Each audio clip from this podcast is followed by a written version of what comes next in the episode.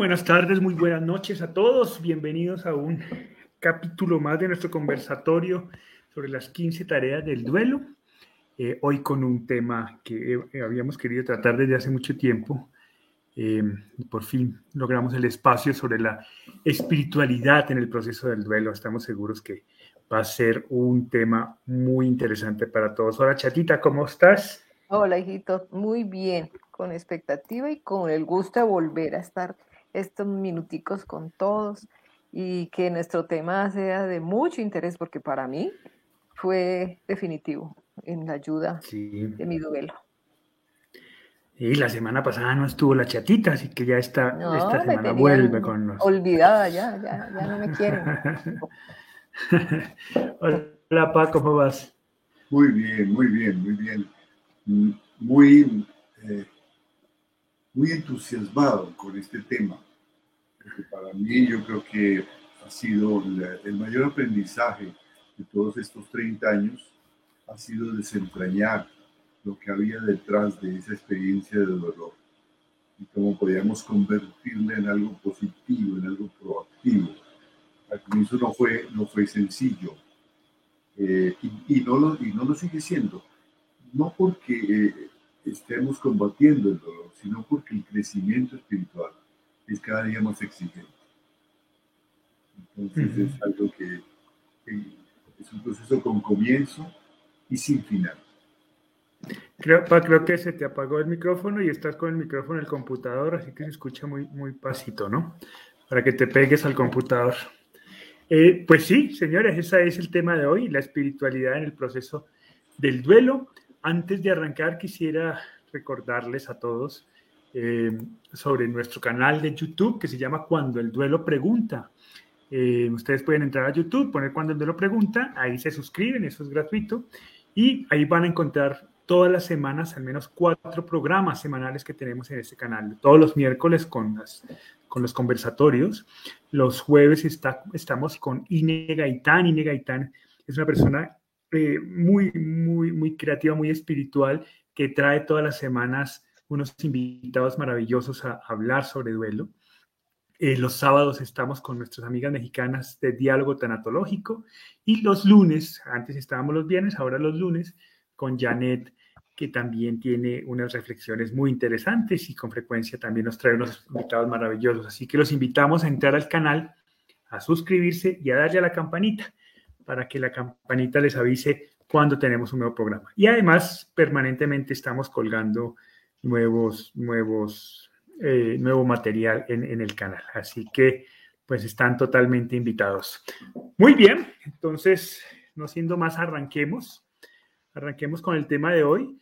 Entonces, como siempre, comencemos a dar contexto. Eh, quisiera que comenzáramos explicando ¿Por qué contemplar el tema de la espiritualidad a la hora de reflexionar sobre el proceso del duelo por la pérdida de un ser querido? Sin duda alguna, pues es un, es, un, tema importante, pero ¿qué, es lo que lo hace tan relevante durante el proceso de duelo? Sí, yo creo que hay varias cosas sobre las cuales debemos hacer precisión semántica o, o digamos histórica de lo que han sido los procesos de espiritualidad porque ah, se confunde con frecuencia la religiosidad con la espiritualidad. Ya por ah, después de mediados del siglo pasado, un, grupo de psicólogos, eh, creo que fueron Alper y Ross, por allá después de los 60, mediados de la década de los 60, fueron los primeros que hicieron una distinción entre lo que ellos llamaron religiosidad intrínseca o personalizada que es esa religiosidad eh, orientada a la interiorización de una creencia religiosa, de una ideología religiosa. es la, intrínseca. Y la, la también la religiosidad eh, extrínseca o, o sociodependiente, que es la orientada al cumplimiento de ciertas normas, de ciertos dogmas, de ciertos ritos que vienen generalmente basados en la interpretación de un libro sagrado y que exige pues una, un apego a esa doctrina, so pena de ser considerado herético. Entonces hay una distinción que empezó a ser muy clara. Ambas tendencias eran religiosas porque estaban centradas en, cuando se superponía el concepto mucho, estaban centradas en la experiencia de la búsqueda de la divinidad, sea que se hiciera por una, un trabajo interno, en una creencia religiosa, eh, interiorizando eso y haciéndole las eh, adaptaciones y los cambios que la vida y la experiencia le fueran dando a cada uno, poniéndole el toque personal, o sea que nos apegáramos al pie de la letra a lo que dice algunos ritos, algunos dogmas, algunos procedimientos de alguna iglesia en particular. De esa primera religiosidad, de la intrínseca, eh, se desprendió lo que hoy llamamos espiritualidad, que es una experiencia eminentemente personal y cada vez más personal, no nueva, ¿no? viene desde muy atrás, eh, experiencias que no son necesariamente religiosas, porque no, no religan, no me amarran a una creencia religiosa, pero que son la búsqueda de la espiritualidad. De tal manera, generalmente centradas en, el respeto y en la búsqueda al, sentido que tiene en nuestra vida eh, la divinidad, un Dios. Pero también, y especialmente en las primeras décadas de este siglo, eh, fue muy claro que empezaron a aparecer tipos de espiritualidad que no están ligados ni siquiera al teísmo, es decir, a la creencia en un Dios. Ya existía eh, el budismo, por ejemplo, que no es teísta, eh, tampoco es propiamente ateo porque no se, no se enfrenta con el Dios, es más bien agnóstico, pero que es profundamente espiritual. Entonces, esa espiritualidad es a la los que los queremos referir eh, especialmente. Bien sea a la que se deriva de una creencia religiosa, hay personas que las tienen muy firmemente y las defienden muy firmemente, o bien sea esa espiritualidad que no tiene que ver necesariamente con una creencia religiosa, sino con el encuentro con, con los valores, con la solidaridad, con el servicio, con la humanidad, con ser cada día mejor persona. Entonces el, duelo particularmente tiene una influencia tremenda en el ser humano eh, en ese sentido, porque el duelo nos deja en el piso. Todo lo que habíamos hecho en la vida vuelve a ser reconstruido, a ser, a ser reeditado, a ser repreguntado, ¿no? Eh, como, como decía el, eh, creo que, que el, poeta uruguayo, este famoso, no recuerdo en este momento su nombre, eh, cuando, cuando, ya me, cuando ya me sabía todas las respuestas, me cambiaron las preguntas. Eso es el duelo. Solo por la muerte de un ser querido nos deja en el piso. Entonces ponemos en tela de juicio todo lo que nosotros esperábamos, todo lo que nosotros planeábamos, todo lo que nosotros creíamos de la vida y en muchos casos pone en tela de juicio nuestras creencias religiosas y nos permite surgir a una espiritualidad muy madura, muy profunda y que en muchos casos tiene un efecto muy, muy positivo en nuestras vidas. En mi caso personal, yo creo que esa fue la vivencia, por eso es tan importante esa espiritualidad que te, que te pregunta, que te cuestiona sobre la vida. Bueno, ¿qué estás haciendo aquí? ¿Estás tomando la vida realmente en serio? ¿Hasta cuándo vas a aterrizar? ¿Cuándo vas a madurar? ¿Cuándo vas a despertar? ¿Cuándo te vas a poner las pilas? ¿Qué más necesitas vivir para entender que la vida es hoy, ahora, que el compromiso es ahora, que el amor es ahora, que el respeto es ahora, que la solidaridad es ahora, que la tolerancia es ahora, que el esfuerzo por ser mejor y por dar lo mejor de ti y por ayudar a otros a crecer es ahora, no es mañana, no es si puedo, no es si tengo tiempo, no es un plan a largo plazo, es desde lo pequeño hasta lo grande. Creo que eso es lo que nos da el duelo, nos despierta, nos despierta definitivamente y nos ubica en un proceso de crecimiento muy interesante, si así lo permitimos, porque también podemos victimizarnos, decir este dolor me agobió, me derrotó y entregarnos como derrotados. Ok. Entonces, más o menos, un poco para, para ir eh, concretando el asunto, quisiera que quedaran como varias eh, fundamentos de, lo que, de, lo que vamos a hablar el día de hoy. Una es que al referirnos a espiritualidad no necesariamente nos estamos refiriendo a lo religioso. Sino ese contacto con algo diferente a, algo diferente que nos mueve, ¿no? No necesariamente está ligado a la religión, aunque la religión claramente es un concepto también espiritual.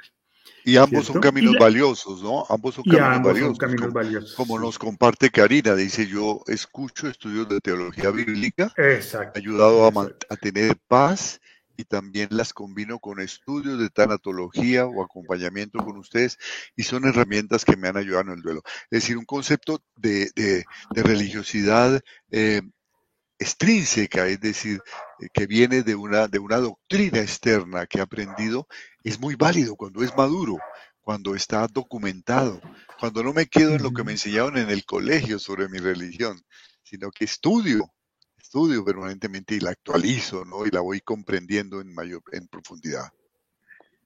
Así es. Ahora bien, eh, yo quisiera que la chatita nos contara las experiencias, sobre todo por el, por, el, por el comentario de Yolanda Serrano, que nos dice buenas tardes, los saluda Yolanda desde Ecuador. Mi esposo falleció de muerte súbita hace más de ocho meses. Me resentí un poco con Dios, pero no creo que Dios es muerte. Dios es vida, amor, luz. Chatita, tú has contado en varios conversatorios que para ti eh, tu fe en la Virgen, ¿cierto? Fue fundamental para, para avanzar en tu proceso de duelo. ¿Cómo fue eso? ¿Cómo fue ese? ¿En qué te ayudó esa fe? Creo que, creo que mi, mi primer grupo de apoyo fue ella, porque yo la identifiqué con mi dolor. Yo, yo dije, tú sí sabes lo que yo estoy sintiendo porque a ti también te mataron a tu hijo. Y sabes lo que duele y, y, y lo, que se, lo que siente una madre al, al perder a su hijo. Entonces ella fue un apoyo gigantesco para mí yo, yo decía, ella es humana, entonces está más cerca a mí, está entendiéndome más y, definitivamente no la solté de mi mano. Pero para mí, durante todo el proceso, desde que Alejandro estaba en, en cuidado intensivo, eh, Dios fue un apoyo grande porque tiempito antes, em, no sé por qué la vida me puso a reflexionar, ¿por qué, por qué si, si todos los santos todos los que, los que acompañaban a Jesús se murieron de una forma tan horrible, los mataban horrible, los incendiaban, los quemaban, los crucificaban, los apedreaban, eran formas horribles de morir y Dios no hizo nada. Y eran sus amigos. Se supone que eran los amigos de Jesús y que, y que el Padre podía hacer algo por ellos. Y, y, silenció, él, él no dijo nada, murieron así y no pasó nada. Entonces yo decía, yo me puse a pensar, bueno, si si se murieron así de esa forma, ¿por qué no nos vamos a morir nosotros igual y él no va a hacer nada? Entonces, entonces, eso quiere decir que Dios no interviene para nada en esas decisiones, que somos personas libres. Entonces, cuando me sucedió, afortunadamente ya había dado ese pasito y había entendido más la función de Dios en mi vida y que no era ese Dios que, yo le pedía, le echaba la bendición a Hugo Alejandro y, y protégelo, Señor, y me quedaba confiada porque tengo fe y, creo que no le va a pasar nada porque va con Dios. Y resulta que esa mañana le eché la bendición, le recé la oracióncita de siempre y por la noche ya no llegó. Entonces ahí viene el, el confrontar a Dios y decir, pero ¿qué pasó? Perdí mi tiempo y yo me sentí, ¿verdad? En ese momentico, que pues traicionada por Dios y, dije, pero, pero, pues, ¿qué estoy haciendo yo? Perdiendo el tiempo, echándoles bendiciones y rezando oracioncitas para que pase lo que tiene que pasar porque estamos en la vida. Entonces, eso fue un, un, avance grande en mi espiritualidad porque, porque ya, ya lo tomé como, como un, Dios diferente. Ya no es ese Dios que me habían enseñado en, en mi colegio y en mi familia. Eh, ese Dios a, quien hay que rogarle pues que nos haga las cosas, eh, pedirle perdón, eh, suplicarle, arrodillármele, pero ¿por qué? Si es el Padre amoroso, si es un Dios de amor, y, yo exactamente lo identifico como, como era mi padre, un, padre que, que, daba la vida por mí, que, que, era solo amor, y él nunca me dijo, venga, rodillas y, y alábeme y pídame perdón. Entonces, con mayor razón, Dios tiene que ser un ser amoroso y solo amor. Y eso es lo que nos salva, que Él es amor. Eso sí le pedí fortaleza. Entonces, claro, ya, ya no le decía, salve mi Alejandro, mire, gracias por porque no se ha muerto y, el otro con el que iba sí se murió, ¿qué pasó ahí? Entonces, entonces eh, eh, eso es una confrontación grande cuando uno tiene a Dios con otra imagen. Ahora, Chatita, tú, pues tú tenías una fe ya muy, muy fuerte, muy sólida eh, antes de la muerte de, mi hermano. Em, ¿En qué crees que maduró? ¿En qué crees que creció? ¿Qué crees que evolucionó tu vida espiritual después de la muerte de mi hermano? creció 100%, porque ya el concepto de Dios no era el que tenía antes. Ahora es un Dios liberador. Lo liberé a él, mejor dicho. Ya dejé de pedirle cosas que no me va a dar porque, porque no, no es su función. Entonces lo liberé y yo me sentí libre también de poder hacer mis cosas sin ningún temor, con, con la certeza, con mi conciencia, que es la que me guía a hacer las cosas bien y me, y me, y me reprime cuando hago algo mal.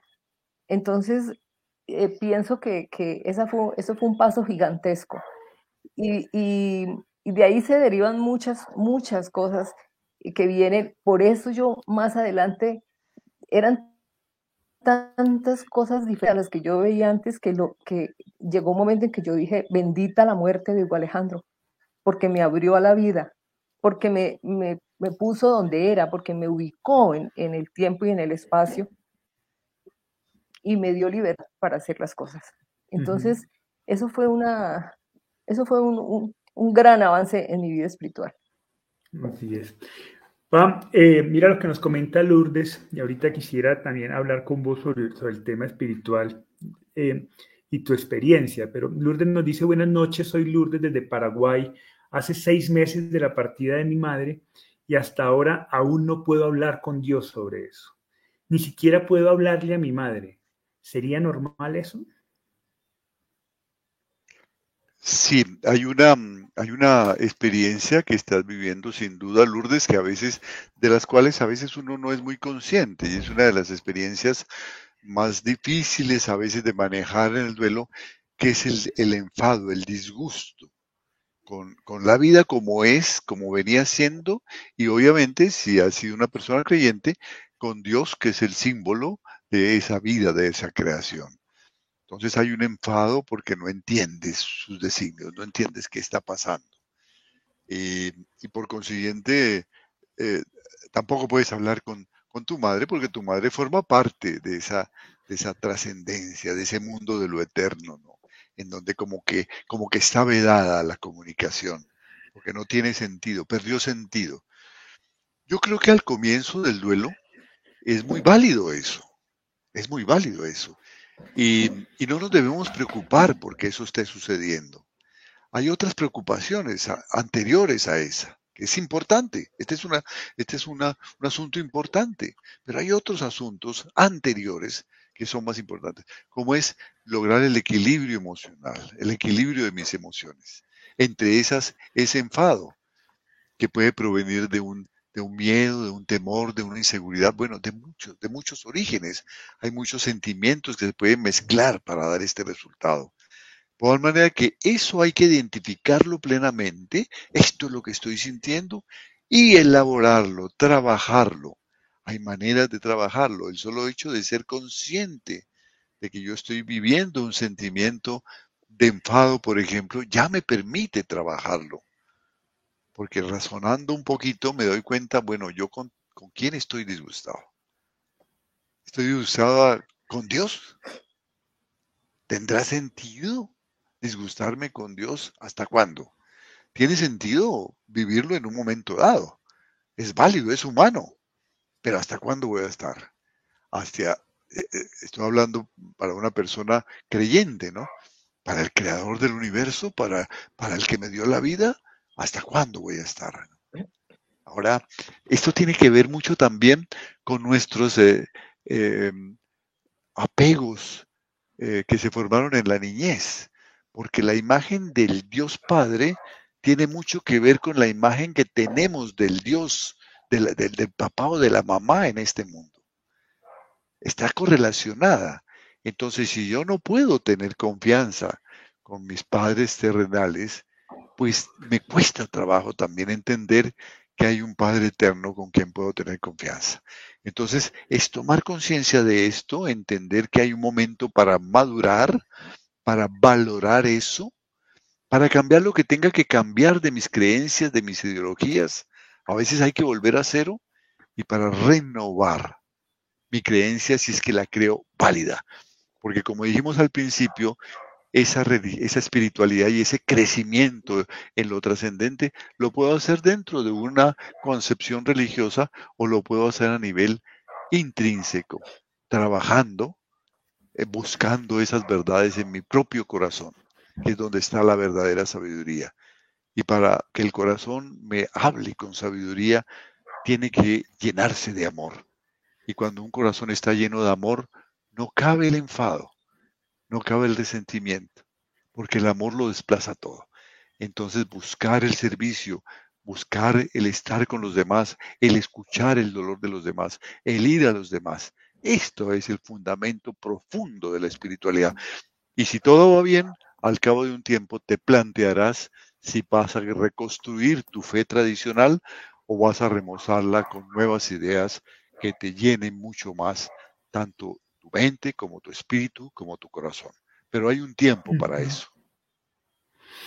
Ahora, Pam, eh, pues en la chata era muy claro eh, que, que su contacto con la espiritualidad tenía mucha relación con, con la religiosidad, ¿cierto? Con su creencia y su fe profunda y amorosa en Dios, en, la Virgen.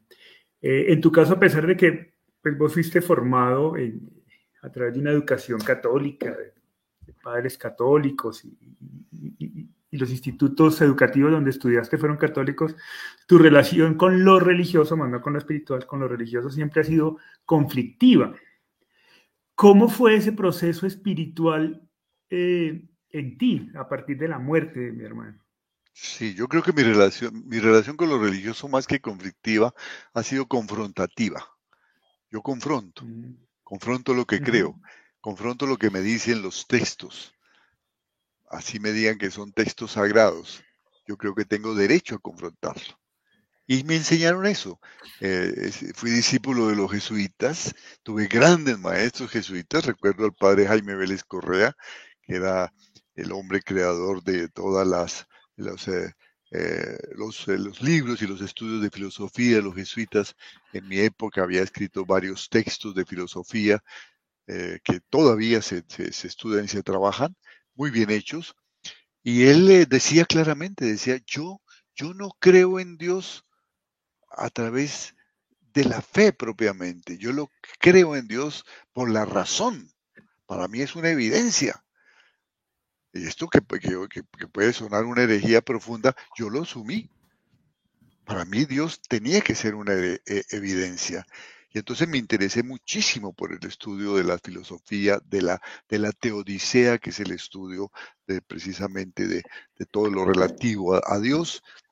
Por la teología, hice cursos de teología también con los jesuitas, ¿no? Por la cosmología, porque el origen del universo estaba estrechamente ligado a eso, y fue un trabajo racional. Entonces, cuando la vida me confrontó con la muerte de mi hijo, se me vino abajo, porque no había razones que me explicaran qué había pasado. Me parecía que era tan sólido la creencia en la razón que todo tenía una razón de ser. ¿Y cuál era la razón de ser de que hubieran asesinado a mi hijo a la salida de la universidad a los 19 años? Entonces confronté definitivamente todo. Y empecé a buscar otra vez en las fuentes, ¿cómo es esto? ¿Lo he entendido mal? ¿Qué pasa? ¿Qué me falta? ¿Qué pieza me falta? Y en eso he tardado 30 años.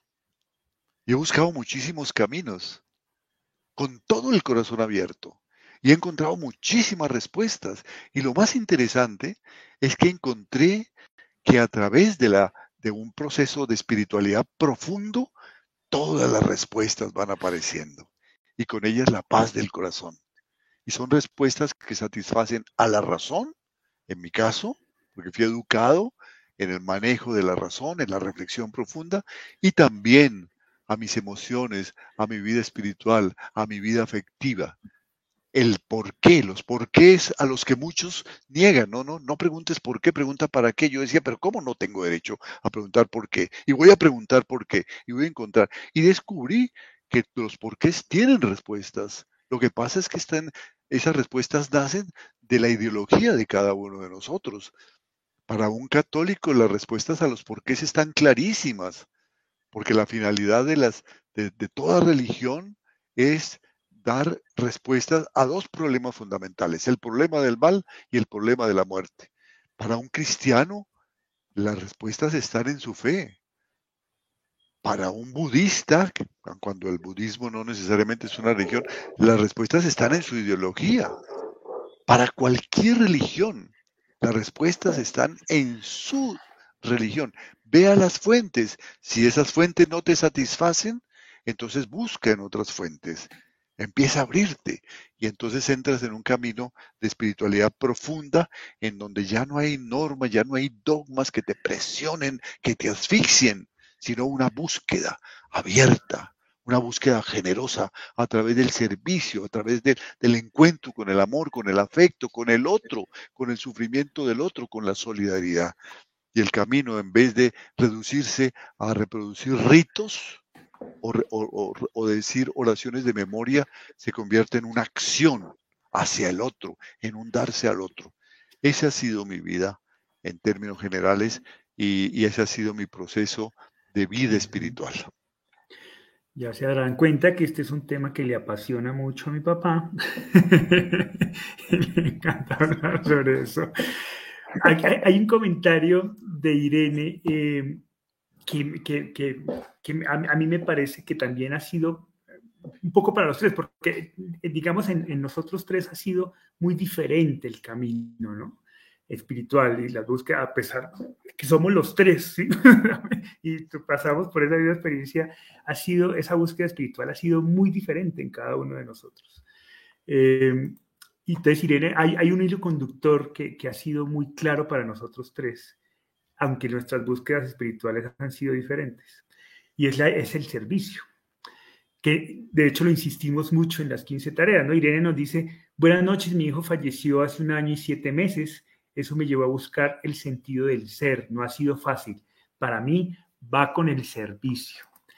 Yo creo que ese ha sido un hilo conductor en nosotros y hemos encontrado muchas respuestas de nuestro propio duelo cuando decidimos que, que, una manera muy útil y, productiva y eficaz de gestionar nuestro propio duelo era cuando nos decidíamos a servir. De hecho, mi búsqueda espiritual fue pues yo tenía, cuando yo estudio comunicación, mi decisión de estudiar comunicación es porque la muerte de mi hermano me invitaba a, a, estar con otras personas.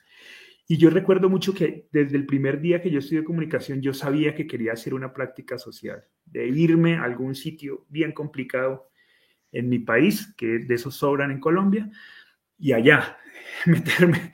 Y esa era como mi búsqueda espiritual, ¿no? pero el servicio siempre estaba presente. En ustedes, yo creo que la respuesta y la sanación estuvo también cuando decidieron eh, buscar grupos de apoyo, buscar a otras personas. El servicio fue una respuesta espiritual muy enriquecedora que transformó nuestra vida. De hecho, por eso estamos hoy aquí en este conversatorio, ¿no? Eh, porque para nosotros es una experiencia de servicio y por eso está, está eh, en la pantalla, si ustedes ven, eso está rodeado de pechirrojos porque de alguna manera de esa, de esa forma hemos resignificado a mi hermano en nuestra vida, ¿no? A través de ese, de ese pajarito que ustedes ven ahí. Así que él también está aquí presente, ¿no? Chatita, ¿cómo, ¿cómo te ayudó espiritualmente esa decisión de servir a la gente? Uy, me ha traído muchas gratificaciones. Mejor dicho, ninguno dinero del mundo logra pagar lo que paga el amor al dar el servicio. A mí me han ocurrido cosas muy lindas y, que digo, esto es fuera, esto, esto no es de, los humanos, Hay, tiene que haber algo afuera que nos, que nos está uniendo, tiene que haber un poder gigante que nos une. Por ejemplo, estábamos, le voy a contar, eh, un detallito que nos sucedió hace muy poquito. Estábamos, fuimos a almorzar a un, sábado al Jardín Plaza, al centro comercial, y buscando eh, restaurantes y todo. Y, por fin Hugo me decía, ¿dónde, dónde, dónde? Buscamos, buscamos, hasta que le dije, entramos aquí. Entramos allí y estábamos, bueno, eh, con el almuerzo cuando aparece un ser hermoso y se nos para al frente y se nos queda mirando. Y yo, y yo decía, no la conozco. ¿Quién, ¿Quién es?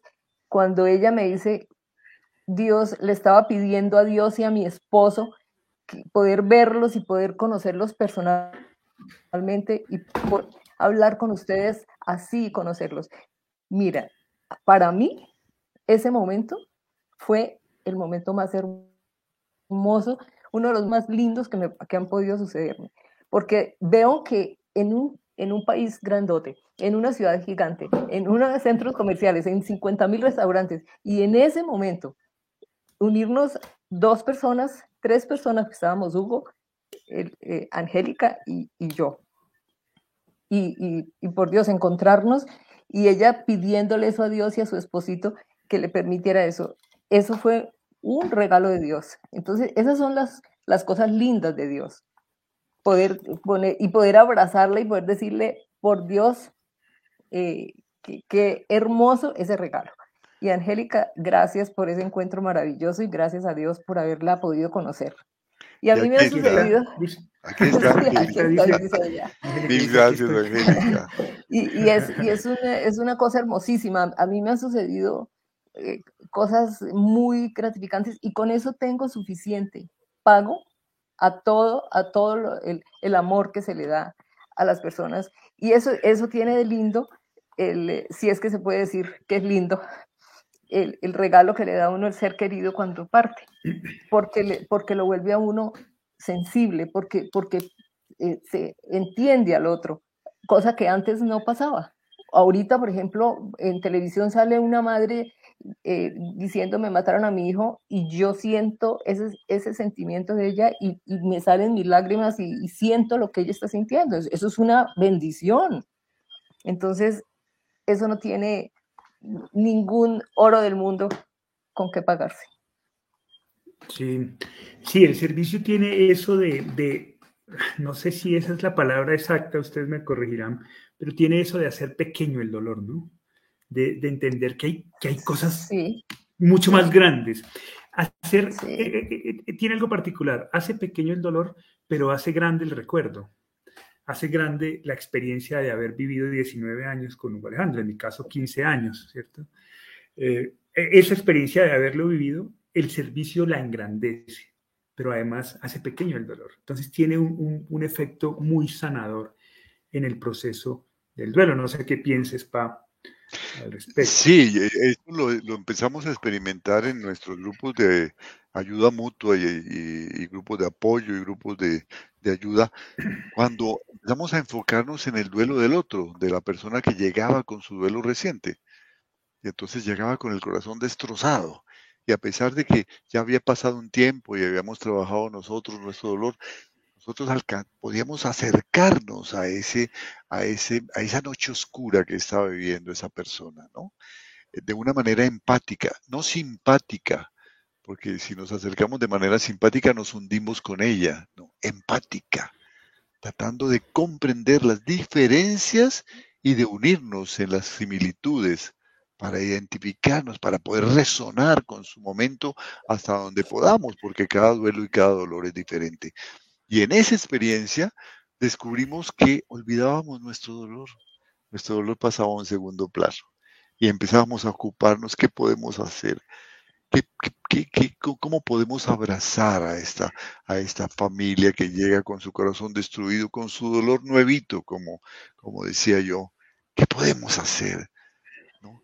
Eh, a veces era solamente callar y escuchar y preguntar y llorar. Estábamos acompañando un dolor nuevo. Y en ese momento todo lo demás desaparecía. Esa es la verdadera espiritualidad. Por eso a las personas que han tenido conflicto con su religiosidad tradicional, yo les digo, por ahora no se preocupen en eso.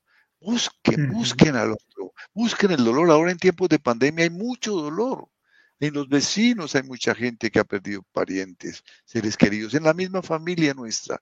Busquen, busquen, acompañen, no para dar consejos, tal vez para invitarlos, mire, a un conversatorio que, se da los miércoles, eh, donde ustedes crean que pueda algo servirles, o simplemente para escuchar, para abrazar, para acompañar a llorar, para acompañar a protestar, a gritar, a hablar, a conversar a esa primera parte que es tan importante de la expresión.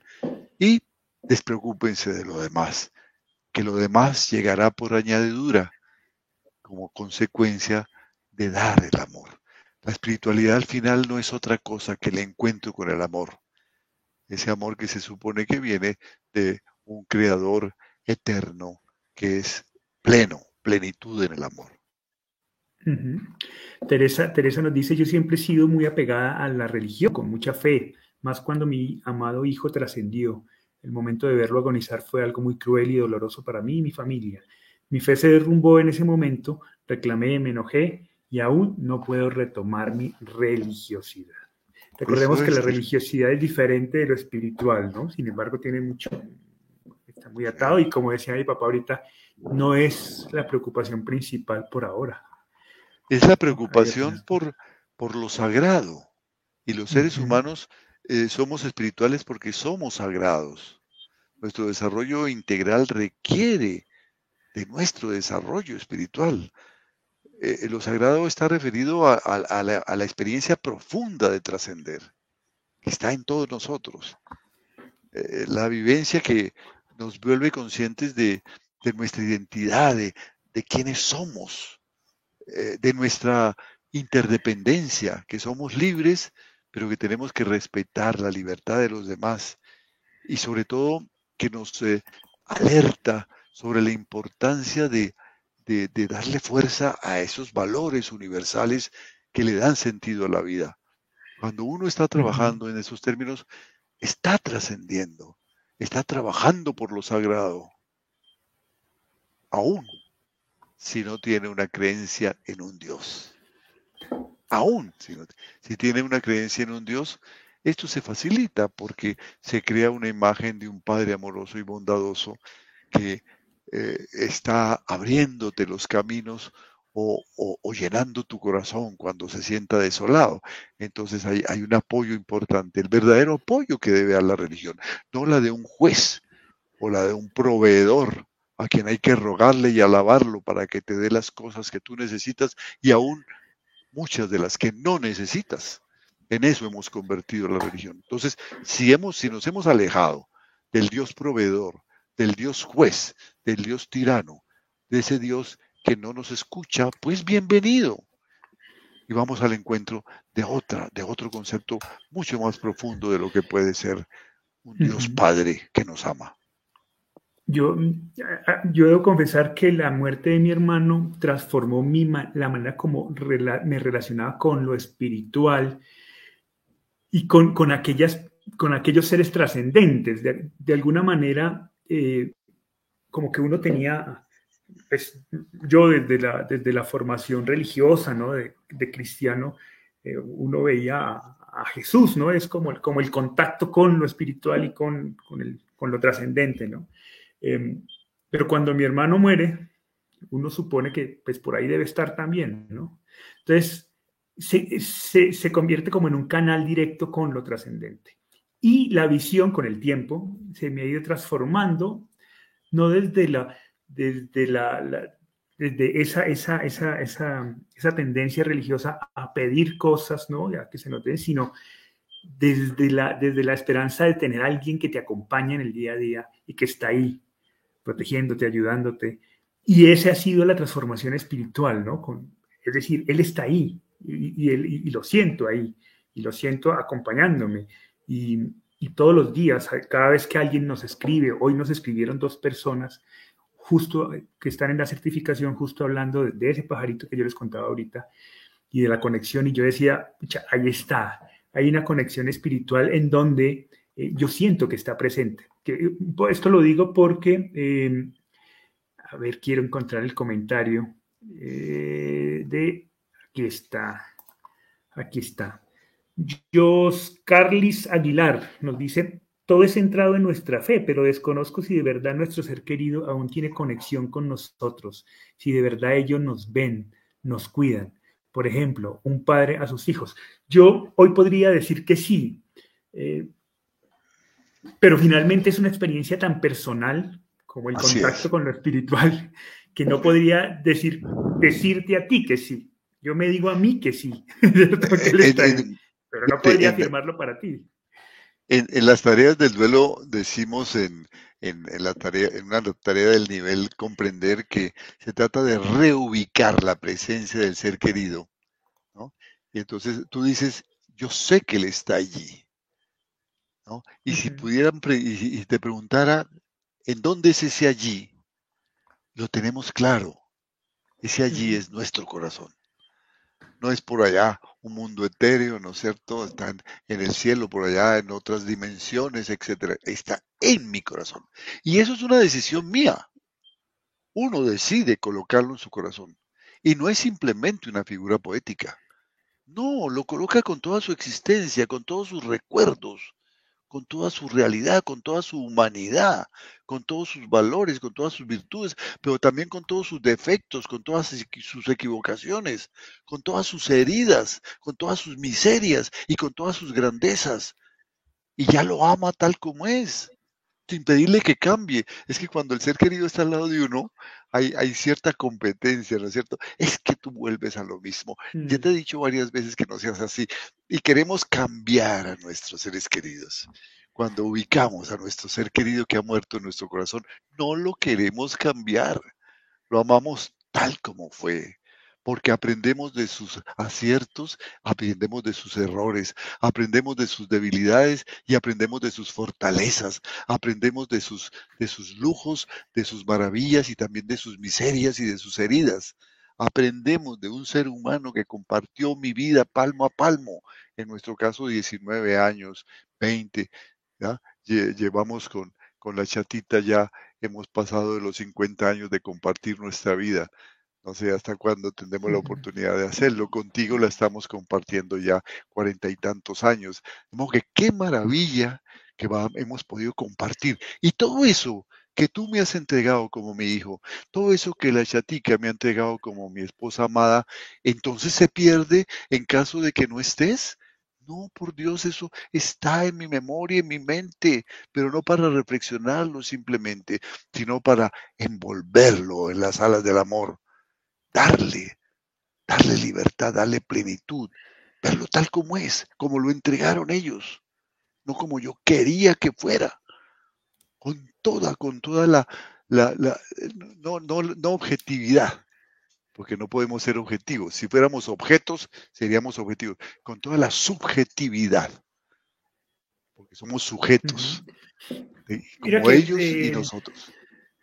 Eh, lo que José Sierra eh, hace relevancia me parece muy interesante porque además esta relación no es una relación obsesiva, ¿no? No es una relación limitante. es una relación que te da permiso a seguir viviendo, como dice José Sierra. ¿Cierto? Esa es la relación. Y, Chatita, te iba a preguntar eso, ¿cómo... Y a que, el ser amado siga viviendo, ¿no? Pues no lo quiero aquí. No lo quiero aquí. te quería preguntar eso, Chata, ¿cómo, cómo, cómo comenzó a intervenir eh, Hugo Alejandro, en esa fe que tú tenías de, la Virgen, de, tu religiosidad. ¿Qué papel juega él ahí? ¿Qué pitos toca ahí? Lo que pasa es que, el amor no muere. El amor perdura por siempre, por siempre. Hay un cordón de amor que nos une a ellos. Y por más que uno se vaya a la conchinchina y, o muera, el amor perdura. Entonces, esa conexión siempre existe, siempre, y a través, y, nos, y nos lo demuestra cada vez que, necesitamos algo, cada vez que, yo he necesitado, que, estoy en una angustia, que aparece el pajarito y no me está diciendo, yo soy Hugo Alejandro, no, porque eso es absurdo. Me, me lo recuerda, porque ni, ni lo estoy pensando en ese momento, me lo recuerda y sé que él me está diciendo, mamá, estoy aquí contigo. Es la forma de, humanizar el contacto, pienso yo, así lo siento.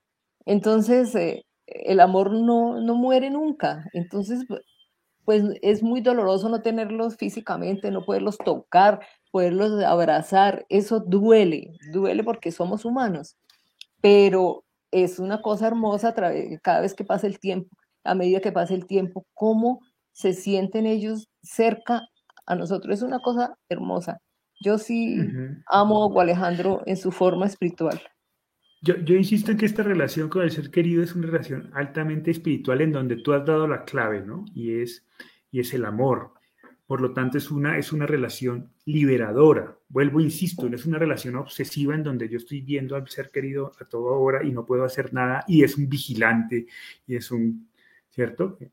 En ese sentido, creo que está la respuesta a lo que Ligia nos pregunta, ¿no? Ligia Arevalo nos dice, nuestro ser querido cuida de nosotros y ve lo que hacemos y si lo que hacemos no es bueno, seguimos ocasionando dolor a nuestro ser querido. Y aquí más adelante aclara a qué se refiere, ¿no? Dice, mi mamá falleció hace cinco meses, dos de mis hermanos siguen en su mal actuar. ¿Será que mi mamá aún sufre por eso? Claro. Fíjate qué interesante, al ubicar a nuestro ser querido en nuestro corazón, hay una alquimia maravillosa, porque cuando estaba vivo, nosotros lo amábamos a través de la experiencia del apego, de la necesidad que teníamos de Él y de lo que Él nos daba, del intercambio que teníamos de beneficios. Entonces a la mamá a veces se reclamaba y decía, oh, tanto que me he esforzado por ustedes y no saben valorar todo ustedes. E, igual los esposos se reclaman, ¿no es cierto? Es que yo he sido generoso y tú no lo eres. Porque es una experiencia en donde el apego, la necesidad del otro, que supone también el juicio a las acciones del otro, está presente, es el, la mayor fuente de ligazón. Cuando el ser querido muere, desaparece el apego. Ese es el gran regalo de la muerte. Y lo seguimos amando, pero lo amamos con amor incondicional. Entonces, Él nos cuida y nos ve si así lo decidimos, pero no nos juzga, ni está como un supervisor viendo lo que hacemos, para avergonzarnos de lo que hacemos, porque está como ese ojo triángulo del, del, dios medieval, ¿no es cierto? Un triángulo con un ojo inmenso que se ve en algunas pinturas medievales del dios que está supervisando todo y que está metido en la intimidad. No, para nada, está en tu corazón. Y así como tu corazón acepta o rechaza las cosas, él acepta o rechaza las cosas. Es tu cómplice, es tu amigo, te ama tal como eres porque tú lo amas tal como eres. Ya no hay un toma y dama. Se da todo. Se da todo sin, sin, sin medir lo que se da y sin esperar recompensa por lo que se da. Es la experiencia del amor incondicional. Hay gente que, piensa que hay que morirse para vivirla. Yo creo que se puede vivir desde, este, desde esta vida, el amor incondicional. Juli, pon, el, el, mensajito de Milton que le quiero eh, comentar algo a él, y a todos, por supuesto, que les puede pronto servir. A ver, vamos, leamos lo que dice Milton. Milton Sosa nos dice, Don Hugo y familia, muchas gracias por este espacio. Cada vez que siento que no puedo, cuando la tristeza me pone de rodillas, me acuerdo de sus palabras de ánimo y vuelvo a ponerme de pie nuevamente. Mil gracias. Yo quería comentarle a Milton y a, y a todos, eh, porque, porque a mí me sucedió una cosa hermosa. Estaba Hugo Alejandro listo para, en sus 13 días de coma, y, tenían que hacerle una traqueotomía que yo, a mí me aterraba que, esa palabra traqueotomía, porque había visto cuando hice rotación por cirugía, es hacer esas, esas traqueotomías y me parecía terrible. Entonces, para mí fue un momento de desespero y de angustia y dolor horrible. Y estaba en ese momento tan, tan desesperada y de pronto llaman al teléfono y era Lino Sevillano, un ser hermoso, mariano, que nos sirvió en ese momento un montón, nos ayudó un montón. Y, y me dice, Beatricita, es el momento en que te abandones en Dios. Esas palabras para mí fueron salvadoras. Yo me imaginé una mano gigante, una gigante, gigante mano. Y yo estaba ahí como una pulguita en la mitad de la mano de Dios.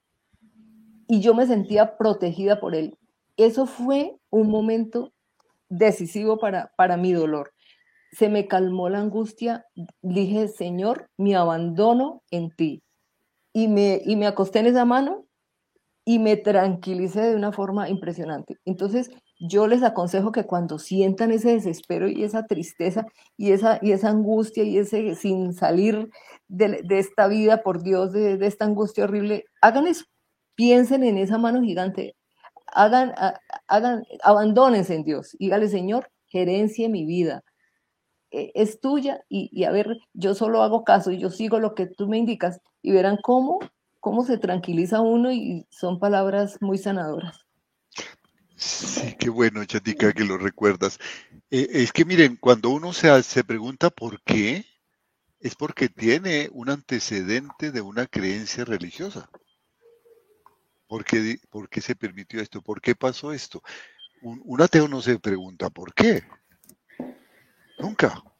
Simplemente en la vida pasan cosas. ¿Por qué? Porque pasan cosas. Estamos en un mundo de caos, de azar, y pasan cosas. El creyente se lo pregunta. ¿Eso qué está simbolizando? Que sus fundamentos de fe, si es una fe religiosa, están fallando. Que se está cuestionando sobre un asunto sobre el cual no tiene suficiente fundamento. Yo estoy absolutamente seguro que todas las, hablando de las grandes religiones, que todas tienen un pedazo grande de la verdad, tienen una estructura y una solidez suficiente para que si tú lo permites y vuelves a renovar tu fe, encuentras esas respuestas. Y si no, la otra opción es dejar en intermedio esa fe y empezar a verlo desde el punto de vista eminentemente racional. Un mundo libre, en donde dónde estaba Dios, cuando mataron a nuestro Hugo Alejandro, observando el trabajo de personas libres, tanto de los asaltantes como de mi hijo que salía con su compañero de la universidad. Fue el encuentro de dos libertades. Y cuando entras a través del razonamiento puro, empiezas a encontrar las respuestas que son claras para el que no tiene la religiosidad. Y dejas el enfado. Y cuando dejas el enfado, te inunde el amor y cuando te inunde el amor, vuelves a la espiritualidad. Y si quieres, vuelves a tu religiosidad. Pero es un proceso posterior. Pero no te victimices. No te quedes rumiando tu tragedia. ¿Qué voy a hacer? Sabes que hay momentos que son altos, hay momentos que son bajos. Ese es el oscilar del duelo, como el oscilar de la vida. Siempre estamos oscilando entre la luz y la oscuridad. Entonces, en esos momentos de oscuridad, Sigue trabajando. Hay tareas que hay que hacer. Busca esas decisiones. Trabaja eso. Toma decisiones. Da pasos. Muévete. Dale energía a lo que estás viviendo.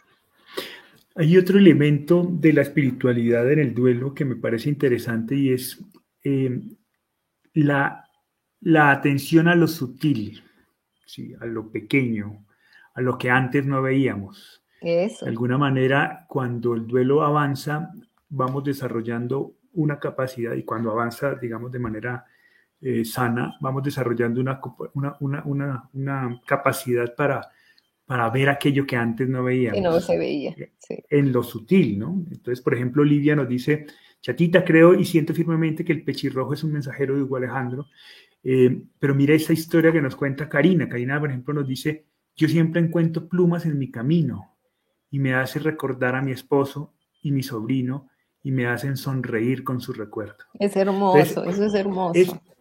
Seguramente de pronto las plumas antes estaban, pero ahorita tienen un significado diferente. Ahora las vemos. Tienen un mensaje claro y llegan con claridad esos mensajes. El problema es que hay que comenzar a afinar y el proceso del duelo es eso, es comenzar a sintonizar otra emisora diferente, ¿no? Mira, y eso,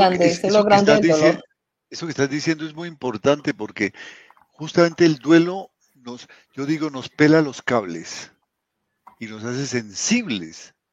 Habiendo, se nos había formado un callo en el pecho donde está el corazón. Ya no había corazón, hay un callo en el pecho, una coraza que nos hacía insensibles a, a la vida, a los demás a las cosas, porque había que salir a trabajar y ni siquiera mirábamos el amanecer y mucho menos el atardecer, porque veníamos agotados del trabajo, ni, saboreábamos la delicia de una comida, ni el, ni el abrazo de un amigo, ni, ni el poder tener un trabajo, ni el poder aprender algo, ni el poder servir. Era una rutina. y el duelo nos simbra y nos detiene y nos vuelve sensibles. Entonces empezamos a ver el detalle, empezamos a ver las cosas lindas que tiene la vida.